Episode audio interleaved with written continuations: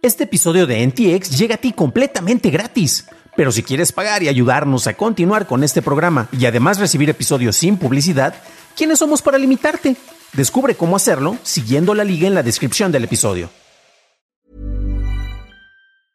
Many of us have those stubborn pounds that seem impossible to lose, no matter how good we eat or how hard we work out. My solution is PlushCare. PlushCare is a leading telehealth provider with doctors who are there for you day and night to partner with you in your weight loss journey. They can prescribe FDA-approved weight loss medications like Wagovi and Zepbound for those who qualify.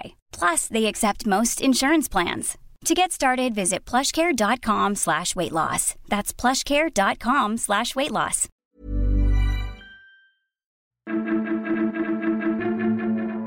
WhatsApp lanza aplicación de escritorio, Nico es más adoptado que Bitcoin en El Salvador y TikTok vence a la televisión.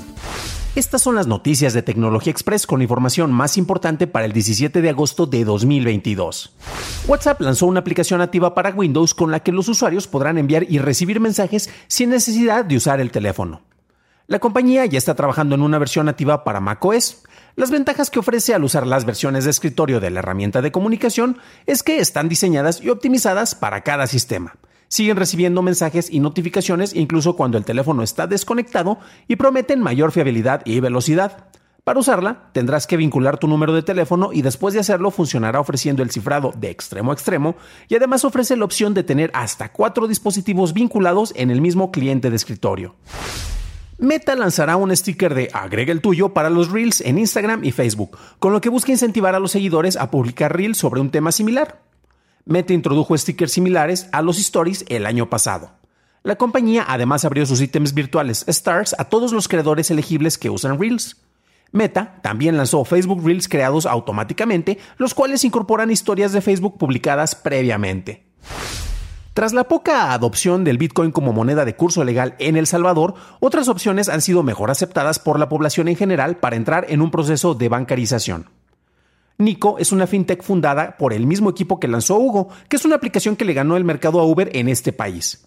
Su ventaja es que ofrece transacciones con links que se pueden enviar por mensajería sin necesidad de instalar aplicaciones, códigos QR, manejo de tarjetas de débito con puntos de venta y todo se basa en el dólar estadounidense, que es la moneda más usada en El Salvador. Un testimonio por parte de Ingrid Well, dueña de una panadería en San Salvador, menciona que ella solo ha recibido seis pagos utilizando Bitcoin hasta la fecha, y ninguno de ellos se hizo durante los últimos seis meses.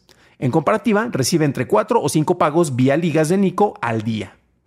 En 2021, el Tribunal de Apelaciones de Victoria, en Australia, dictaminó que Google era el editor responsable de un artículo difamatorio debido a que sus resultados de búsqueda fueron clave para difundir el artículo en los lectores. Google apeló el caso ante el Tribunal Superior de Australia, el cual dictaminó en una decisión de 5 a 2 que Google no era el editor, sino que simplemente facilitó el acceso, ya que un hipervínculo es simplemente una herramienta que permite a una persona el navegar a otra página web. Pasamos a la noticia más importante del día, y es que de acuerdo con el reporte anual de la Oficina de Comunicaciones del Reino Unido, los adultos jóvenes pasan más tiempo usando TikTok que viendo televisión. Para llegar a esta conclusión se hicieron dos encuestas. En la primera de Ipsos se estimó que las personas de entre 15 y 24 años usaban TikTok 57 minutos al día. Mientras que otra encuesta realizada por la Junta de Investigación de Audiencias de las emisoras encontró que personas de entre 16 y 24 años ven 53 minutos de transmisión de televisión todos los días. En este mismo grupo, menos de la mitad veía más de 15 minutos a la semana de canales de servicio público como la BBC o ITV. Estas fueron las noticias y ahora pasamos a la discusión. Pero antes de hacerlo, ya sabes qué hacer. Si no lo has hecho, déjanos una calificación de 5 estrellas en Apple Podcast, en Spotify o un like en YouTube, que no te cuesta nada. Hablemos de los cambios en los hábitos de consumo en los distintos espectadores.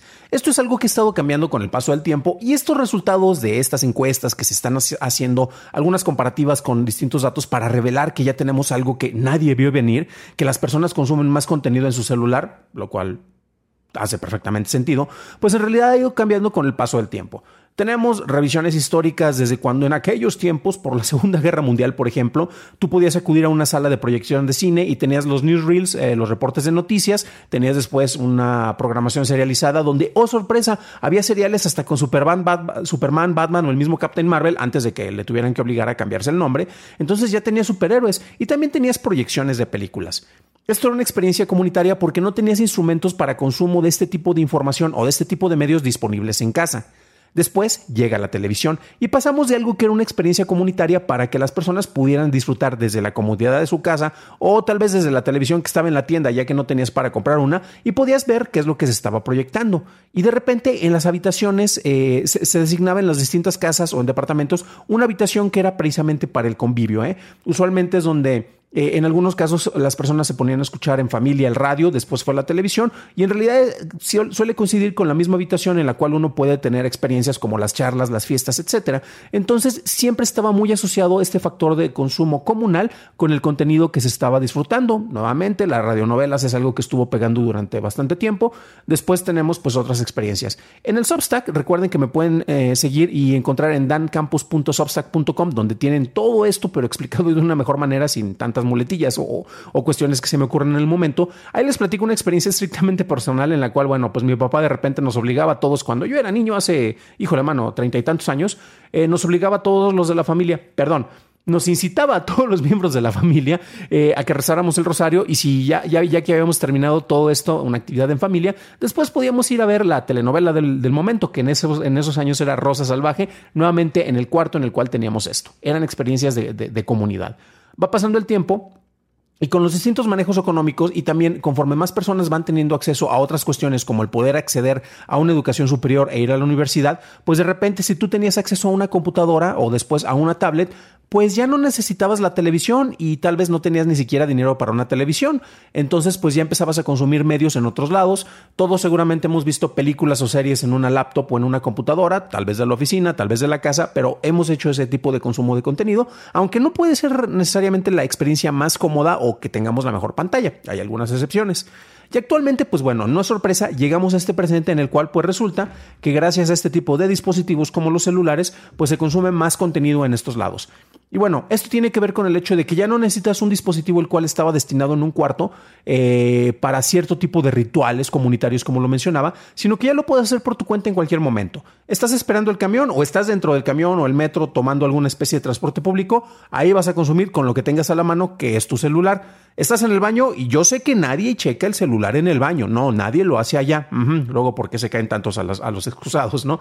Pero resulta que pues también hay matas un minuto, dos minutos o a veces hasta más tiempo estando en ese lugar porque es el tipo de entretenimiento que tienes eh, a, la mano. Y también, de repente, ¿sabes qué? Vamos a ver algo, prendes una televisión, eh, prendes la película, o a veces hay hasta personas que están o viendo un partido, este, ya sea en televisión o en persona, o una película, y resulta que tienen por ahí el celular también para consumir contenido pues a la par, ¿no? Entonces tiene ruido de fondo con la actividad principal, pero en realidad estás ahí precisamente con el celular, viendo otro tipo de, contenidos. Entonces es curioso porque así es como ha ido evolucionando y al final de cuentas vamos a utilizar lo que tengamos más a la mano. Y en este caso pues eh, ya tenemos esas pequeñas cajas negras, esos black mirrors o espejos negros como también se les conoce, en los cuales puedes consumir contenido, por lo cual no es sorpresa de que algo que tú tengas a la mano tenga mayor tiempo de tu atención sobre algo que requeriría en teoría un eh, punto de concentración para ver qué es lo que está consumiendo. Pero bueno, eh, a final de cuentas, esto es lo que ha estado pasando. ¿Ustedes cómo ven estos datos? ¿Les es sorprendente que las nuevas generaciones prefieran consumir contenido en sus celulares y creen que deberían de estar más bien ellos enfocándose en algo para que disfruten eh, otro tipo de experiencias? ¿O a final de cuentas, pues todos lo hacemos? Déjenmelo en los comentarios ya que me interesa saber su opinión. Para un análisis más a detalle en inglés, visita dailytechnewshow.com en donde encontrarás notas y ligas a las noticias. Eso es todo por hoy. Gracias por acompañarme. Nos estaremos escuchando en el siguiente programa y deseo que tengas un maravilloso miércoles.